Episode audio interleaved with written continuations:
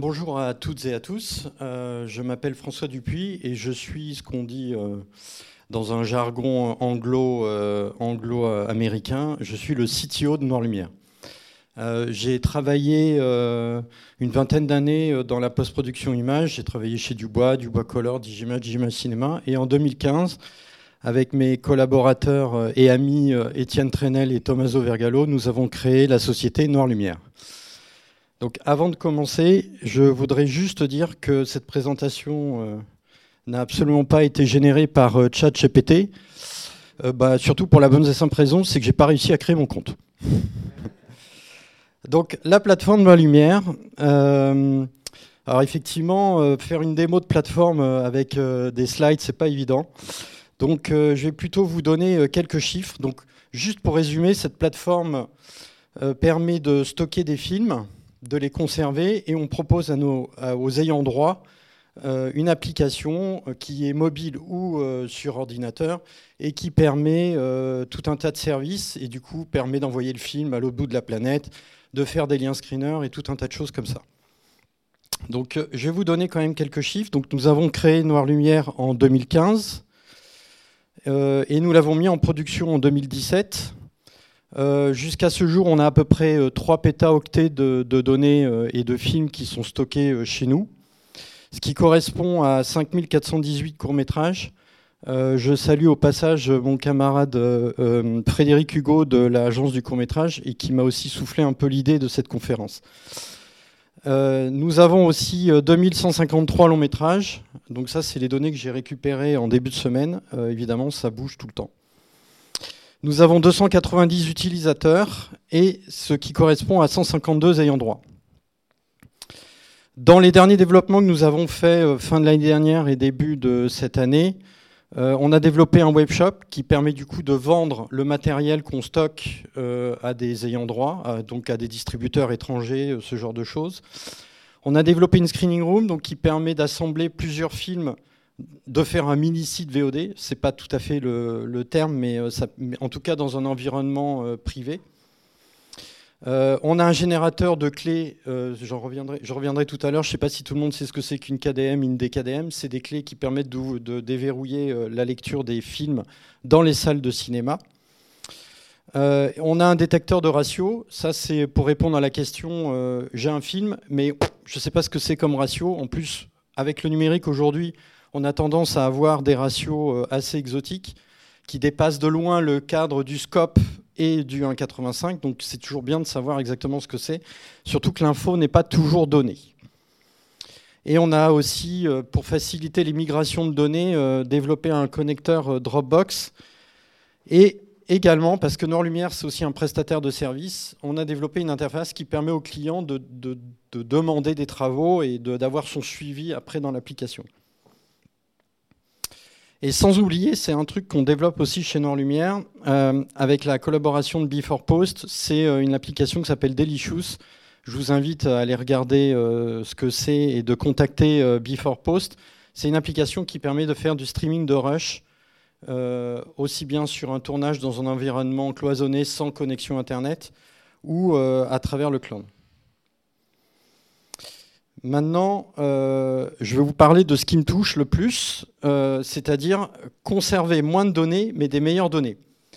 En fait, c'est quelque chose que j'aimerais bien euh, arriver à, développer. c'est que au sein, je le vois à travers Noir Lumière, mais je le vois de façon générale, on conserve énormément de données et, à mon sens, parfois pas des données toujours pertinentes. Donc ça, c'est le vrai sujet de la conférence d'aujourd'hui, en fait. Donc pour commencer, je vais faire un petit jeu. Dans la post-production, il faut, dire ce qui est, on est quand même les champions de l'acronyme. Euh, et du coup, on ne sait pas toujours ce que c'est. Donc je vais essayer de refaire une petite mise à niveau rapidement.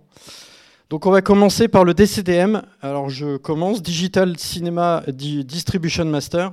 Ça, c'est euh, un format de fichier euh, qui est utilisé juste après la station d'étalonnage. On a fait le rendu.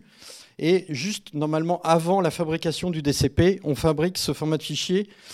Donc c'est normalisé, c'est censé être du TIFF 16 bits dans l'espace de couleur XYZ. Euh, voilà.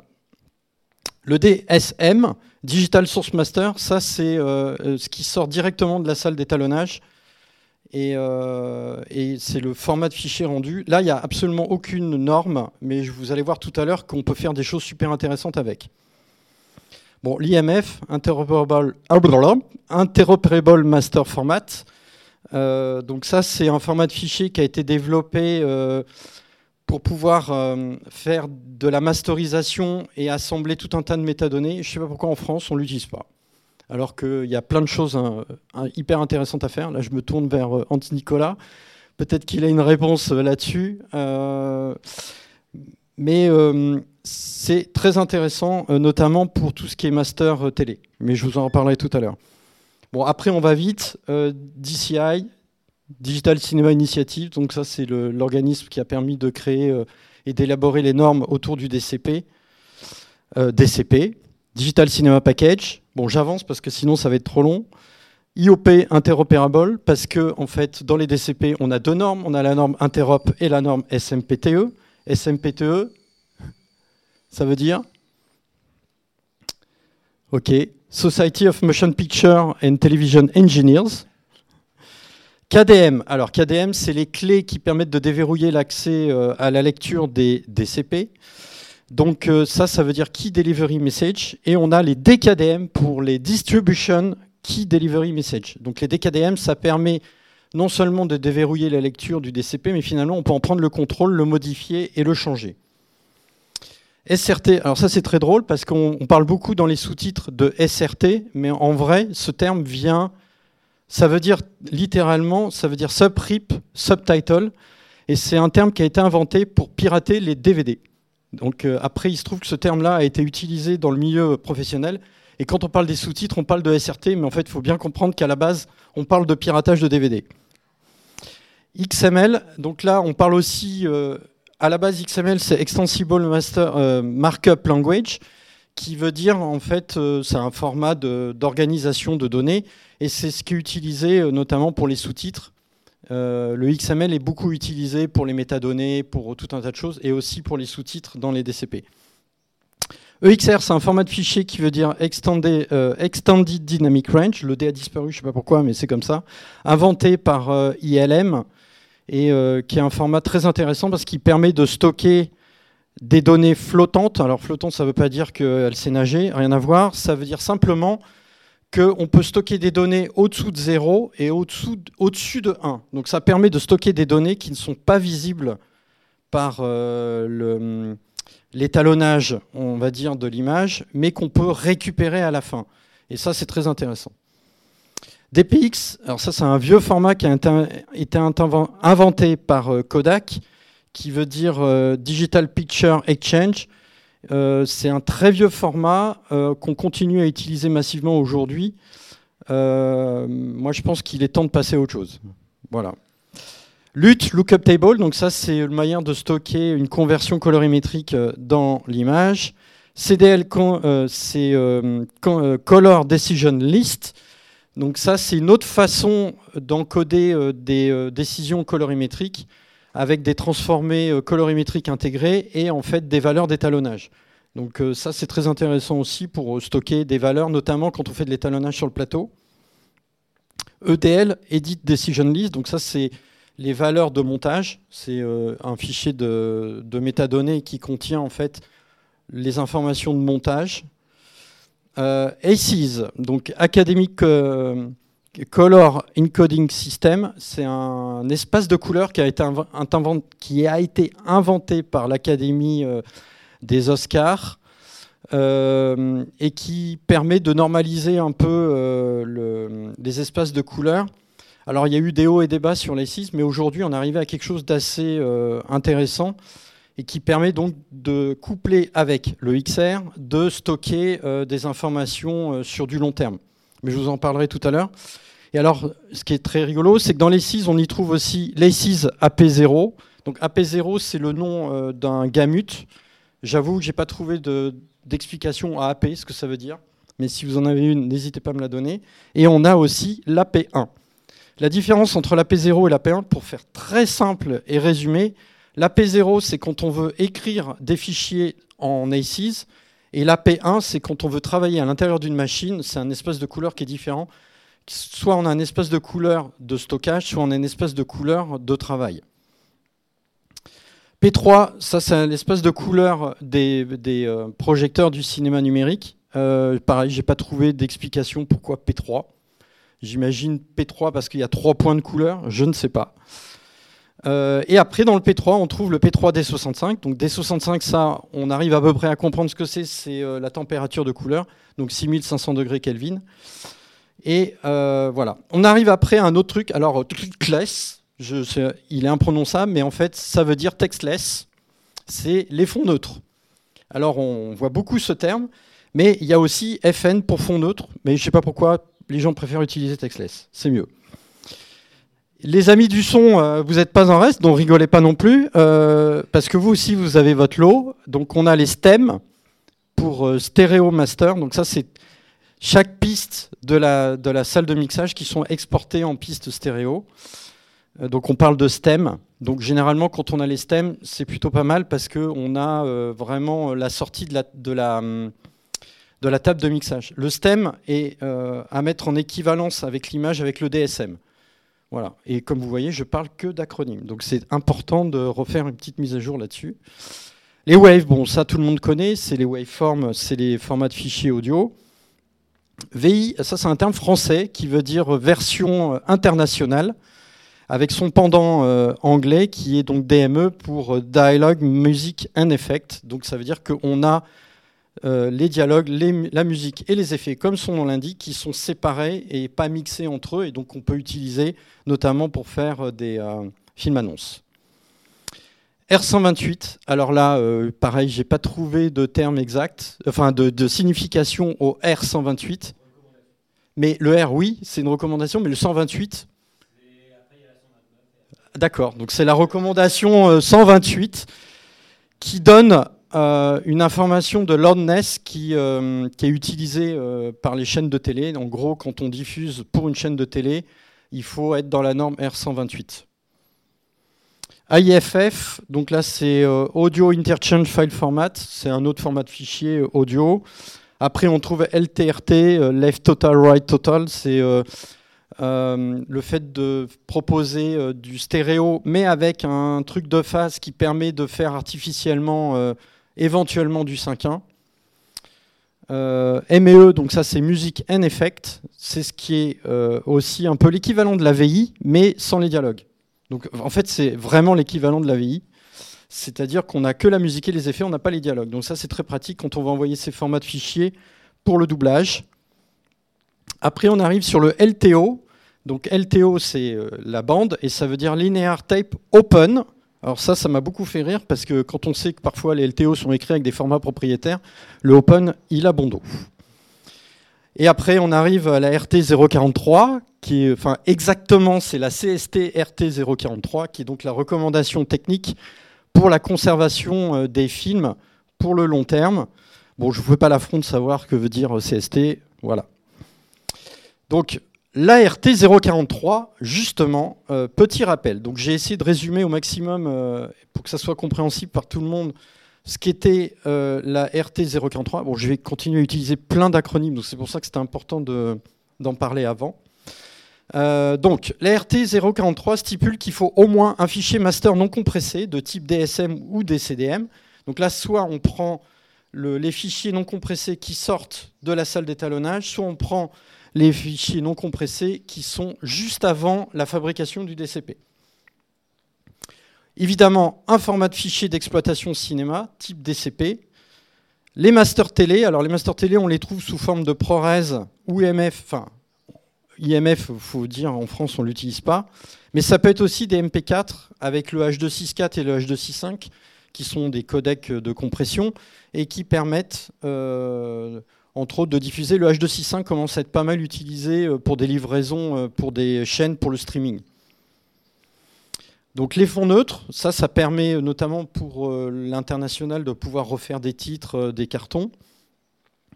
Les livrables audio, alors je ne vais pas détailler les livrables audio, mais ça contient les sons à 24, à 25, toutes les normes de mixage possibles. Les sous-titres, quand il y en a, c'est pas toujours évident qu'il y en ait, mais quand il y en a, il vaut mieux les stocker pour les avoir dans un coin. Et de façon optionnelle, les films annonces qu'on peut aussi stocker parce que quand on fait des livraisons aux chaînes, même pour des films de patrimoine, ils aiment bien avoir des petits films annonces ou des trucs qu'ils peuvent utiliser dans euh, leur marketing pour alimenter leur, euh, leur plateforme ou même euh, pour la, télé quand ils font leur petite bande-annonce. c'est toujours pratique. Si on regarde tout ça en termes de répartition de données, donc je me suis amusé à faire des petits calculs par rapport à tous les films qui étaient stockés chez Noir Lumière pour avoir un peu des valeurs moyennes et pour vous donner une idée de ce que ça représente en volume de données. Donc j'ai fait une petite pyramide, comme ça vous comprenez, tout ce qui est en bas de la pyramide, plus c'est léger, plus ça monte.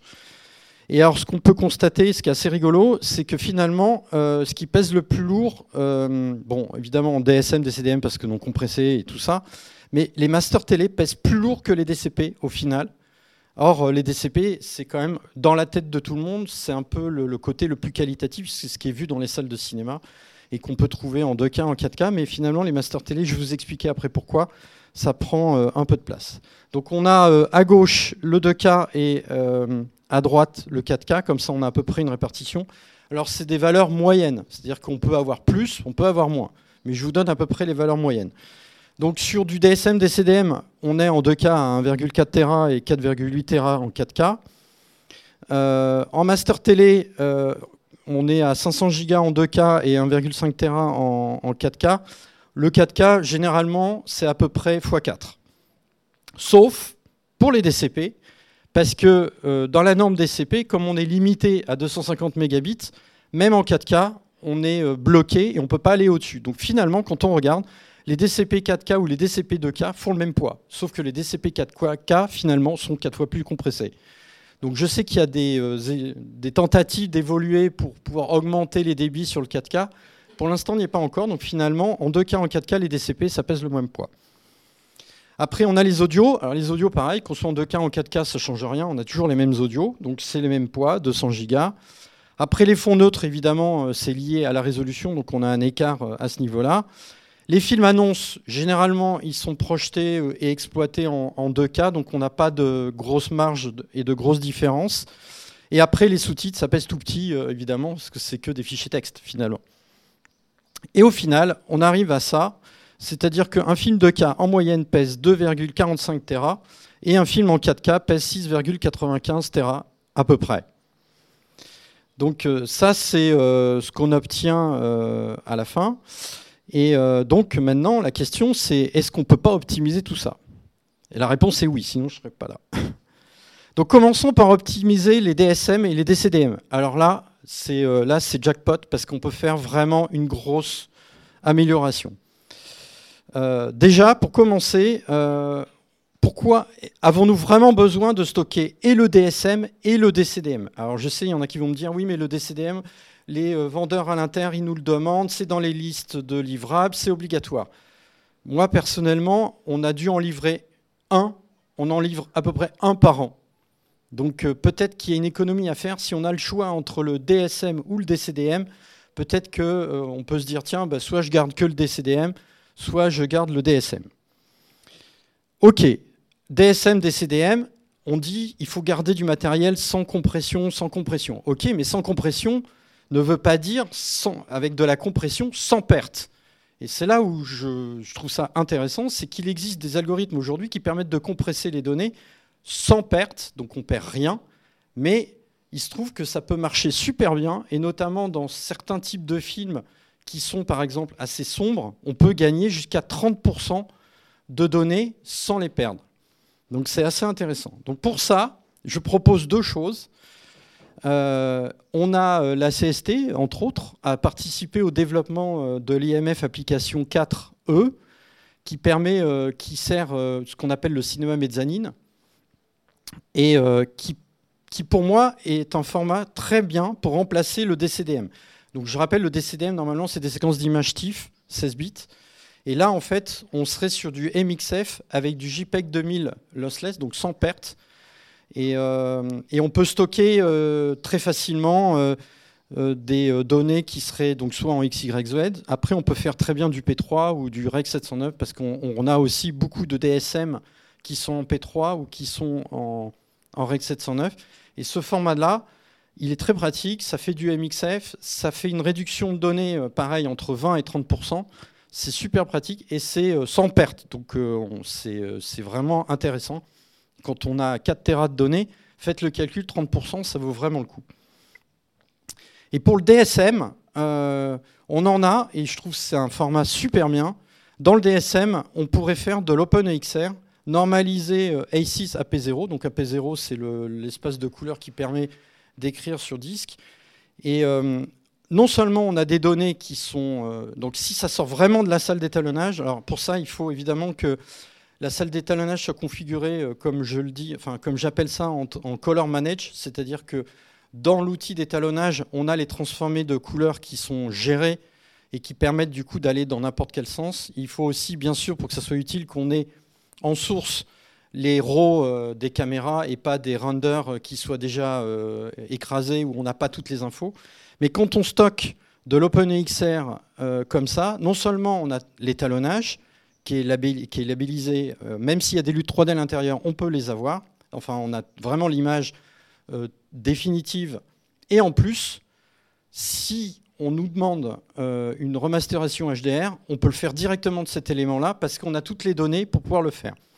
D'ailleurs, généralement, les quelques films qu'on, on en récupère euh, quand même de plus en plus, heureusement, mais ces films-là, généralement, quand on les récupère, c'est parce qu'il y a eu euh, une masterisation HDR. Donc, euh, il y a tout un intérêt à le garder. Et donc, dans le XR, il y a deux compressions. Il y a la zip et la PIS. C'est pas une blague, hein, c'est eux qui l'ont inventé. après, de j'ai pas vraiment fait des tests là-dessus, mais ce que j'ai compris, c'est que le zip, c'est une compression zip, comme vous connaissez, qui est à peu près polyvalente. Et le PIS, c'est un algorithme qui a été développé spécialement pour compresser des images qui ont du grain, donc qui ont de la texture euh, qui bouge. Donc moi je dis que c'est quand même vachement bien pour le cinéma. Euh, et ça permet aussi, euh, on a un DSM d'un film en 2K qui fait 800 gigas en EXR. Et dedans, on a toutes les données, on prend une image, si on la met dessus et on commence à jouer juste pour voir avec l'étalonnage et on est capable de récupérer des données dans les noirs et de récupérer des données dans les blancs. Donc c'est vraiment un truc super, je le recommande, et en plus, encore une fois, on peut gagner jusqu'à 20 à 30%. Pour les masters télé, euh, donc euh, bah, en fait, en gros, euh, les masters télé, c'est surtout du ProRes. Après, j'ai du mal encore à comprendre pourquoi on reçoit autant de, fichiers ProRes différents avec des mappings audio différents. Parce que, bon, je sais exactement ce qui se passe. En fait, faut, faut que j'explique quand même un peu. C'est que les distributeurs donnent une liste de livrables et euh, c'est les producteurs qui sont en charge de faire cette fabrication de livrables. Et du coup, ils prennent, ils font tous les cas de figure. Et en plus, nos amis américains, quand ils font des listes de livrables, c'est pas pour rigoler, ils demandent 15 formats différents avec des mappings audio différents et tout ça et tout ça. Mais au final, on se retrouve à stocker ces données-là et quand on nous demande de livrer une PAD, il faut toujours qu'on refasse quelque chose parce que ça correspond jamais à ce qu'on a euh, déjà stocké. Donc, euh, moi, je pose la question est-ce que ce serait pas plus malin de garder deux fichiers vraiment avec euh, un mapping audio assez simple? On a les audios à côté et après, on fabrique à la demande. C'est pour ça que je propose en gros deux livrables simples, un ProRes à 24 images avec le son 5.1, 2.0 et puis le ME si on veut donc donner euh, pour faire des livraisons à l'international. Et euh, son équivalent à 25 images. Et bien sûr, les fonds neutres à la fin qui sont stockés, parce que c'est toujours pratique de les avoir au cas où. Pas de sous-titres dans l'image, parce que pareil, on a deux ProRes qui sont identiques, mais il y en a un qui est avec les sous-titres euh, gravés dans l'image et l'autre sans les sous-titres. Et systématiquement, on nous demande la version sans les sous-titres donc euh, finalement, cette version sous-titrée en ProRes, qui pèse quand même parfois 150 gigas, elle ne sert pas à grand-chose.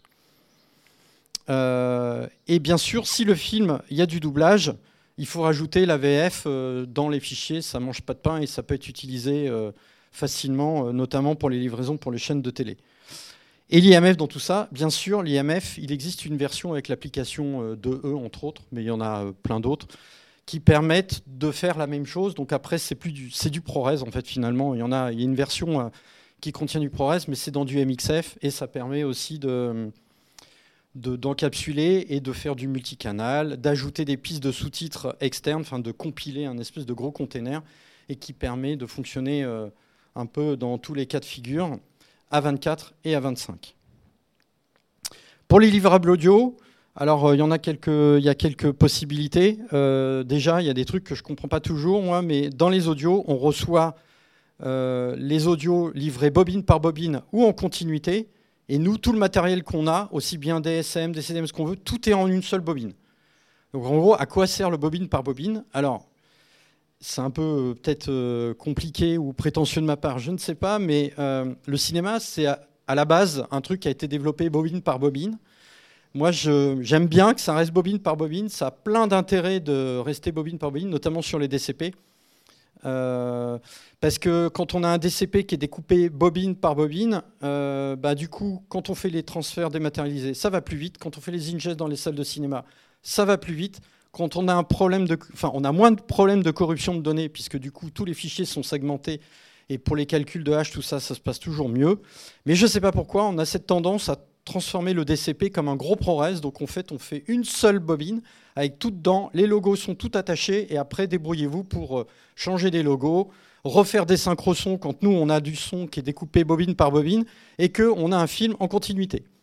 Donc euh, moi, je pose cette question-là. Est-ce qu'il ne faut pas plutôt se mettre d'accord euh, au niveau de la post-prod en disant, OK, on a fait un film en continuité, on a tout en continuité, donc en fait, l'audio, on le laisse en continuité, comme ça au moins, il n'y a pas de souci.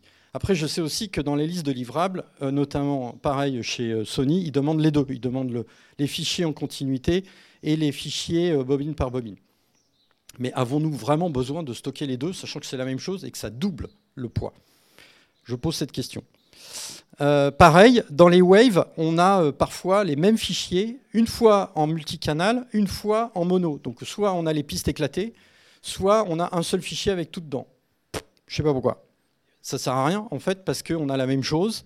Et euh, aujourd'hui, les outils sont capables très bien d'utiliser les deux formats, il n'y a aucun souci. Donc je ne vois pas pourquoi on stockerait les deux.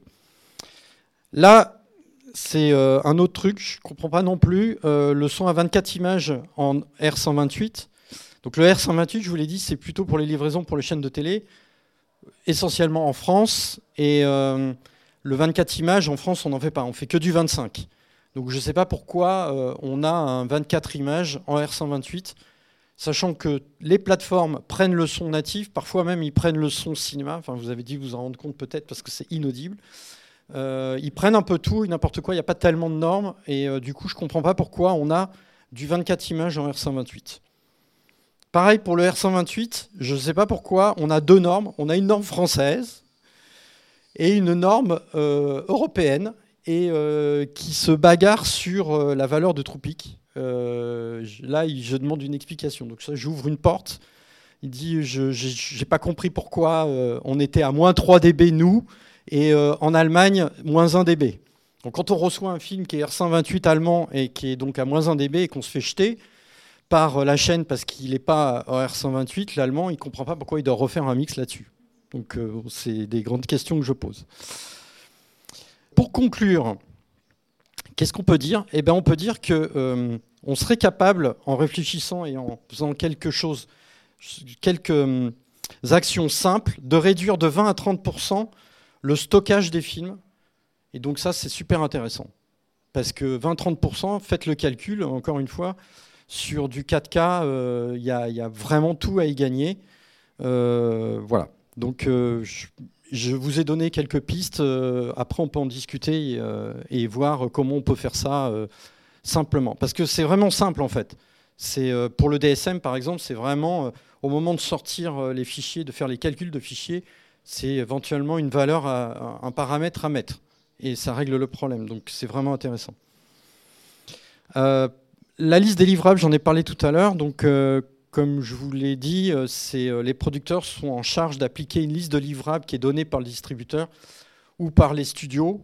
Et euh, sur cette liste de livrables, il faudrait la remettre un peu au goût du jour parce qu'on y trouve encore sur certaines des livraisons de cassettes Bétanum. Je pense qu'on peut quand même tous être d'accord pour dire que le Bétanum, c'est fini. Et, quand il faut, on est systématiquement obligé d'appeler pour poser la question, si c'est toujours d'actualité, évidemment on nous répond que non, mais ça serait bien de la remettre au goût du jour et de simplifier et pourquoi pas de raisonner sur une façon de fabrication à la demande. Parce que là, on est plutôt sur une fabrication au cas où. Et peut-être on devrait stocker du matériel plus pérenne euh, et de se dire, OK, on peut, avec ce matériel-là, jouer au Lego et fabriquer ce qu'on veut à la demande. Et ça, ça peut être intéressant. Et après, on peut se poser la question sur quelle sera la remasterisation du futur. C'est-à-dire, on stocke toutes ces données pour du long terme. Et euh, on peut quand même se dire, dans 30 ans, 50 ans, euh, ces données, qu'est-ce qu'elles vont devenir? Bon, évidemment, quand on voit tous les progrès faits avec l'intelligence artificielle, on peut quand même euh, se dire qu'il y a plein de possibilités et que finalement, les données qu'on stocke, on sera toujours capable de les remasteriser de la meilleure façon que ce qu'on a fait il y a 100 ans, où euh, là, on, était, on partait d'un format un peu plus dégradé. Après, on charge à nous à conserver euh, ces données numériques dans le temps et euh, surtout euh, de, faire attention à ne pas les perdre.